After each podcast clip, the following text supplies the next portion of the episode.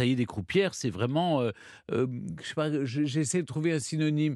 Euh, réduire en mille pièces, réduire en pièces, par exemple. Ah. Mais, mais ceux qui montent régulièrement à cheval, je ne sais pas si vous êtes de ceux-là, euh, connaissent ce mot croupière. C'est la longe qui est reliée à la selle du cheval. Elle fait partie du harnais. Elle passe derrière la queue de l'animal tout en étant fixée au bas. Le bat, qui s'écrit avec un T et un accent circonflexe sur le A, est le dispositif qui permet de porter des charges pour un cheval ou un âne. Ça a d'ailleurs donné l'expression âne batté. Un âne batté, voilà, oui. hein ou c'est là que le bas blesse. Le bas, c'est pas le bas de contention, vous voyez. C'est le bas, le bas qui blesse, c'est le BAT.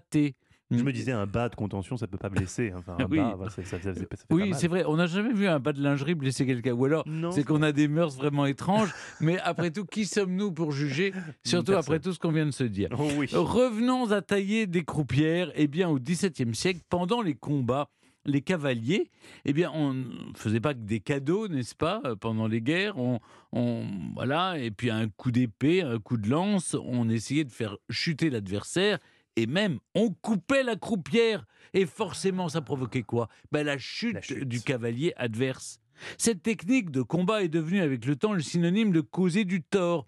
On a dit tailler des croupières. Plus tard, quand le cheval a été remplacé par d'autres engins, on a inventé euh, d'autres expressions. Par exemple, mettre des bâtons dans les roues. Si vous voulez, quand il n'y avait pas les voitures, euh, ça servait à rien de mettre des bâtons dans les roues.